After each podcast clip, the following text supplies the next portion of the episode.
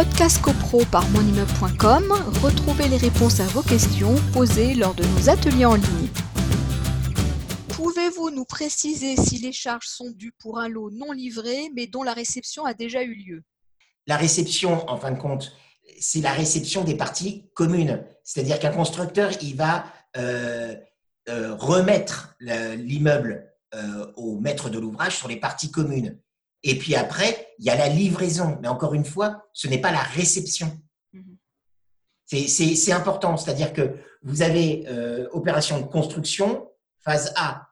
le constructeur considère qu'il est en état de remettre l'immeuble au maître de l'ouvrage, donc représenté par le syndic, c'est-à-dire qu'en fin de compte, pourquoi il veut le remettre le plus, le plus rapidement possible? C'est pour transférer les risques de sa personne au nouveau maître de l'ouvrage. C'est un, problème de transfert des risques. Si demain, euh, il y a un incendie, etc., eh bien, potentiellement, alors c'est un peu plus compliqué que ça, parce que s'il y a un incendie, on peut considérer peut-être qu'il a mal fait son travail, il y a un court-circuit. On ne va pas entrer dans ces détails-là, mais juridiquement, c'est un transfert des risques. Donc lui, euh, au moment de la réception, les, risques sont transférés euh, du constructeur au maître de l'ouvrage. Et après, pour les lots individuels, on parle de livraison. Là, il y a de la livraison, mais la réception, elle est antérieure. Et c'est pour ça que j'insiste bien que sur les garanties, autant la livraison, et puis en plus c'est symbolique, euh, quelqu'un euh, se souviendra toujours de la livraison de son lot, c'est la fameuse remise des clés, euh, voilà, c'est un nouveau, un nouveau chez soi, etc. on, on, cristallise la date. En revanche, on ne peut pas cristalliser la date de réception parce que c'est une date euh, juridique, si j'ose si dire, à laquelle le copropriétaire n'est pas convié. Donc, d'où l'importance. Deux dates à retenir, hein, n'est-ce pas Frédéric? Donc, la date de réception pour la garantie de parfait achèvement, donc, dont, tu as parlé, et puis la date de livraison pour le règlement des charges.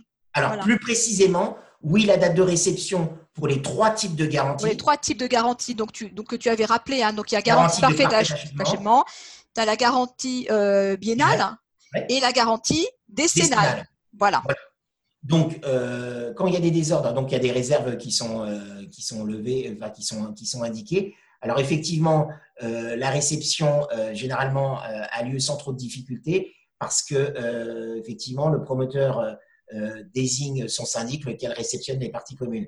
Donc, on a, quand on est acquéreur dans une copropriété, on a tout intérêt à savoir à quelle date ça a été réceptionné parce que si euh, en, en, copropriétaire, j'allais dire, s'occupe de ses parties privatives, mais il est quand même propriétaire d'une cote-part des parties communes. Donc, il a son mot à dire sur les parties communes.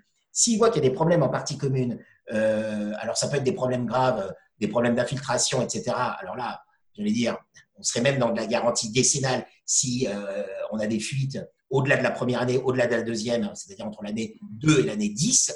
Mais il peut y avoir des malfaçons, euh, voilà, parce que la garantie de parfait achèvement, c'est sûr, on, parle de l'apparent, du désordre apparent.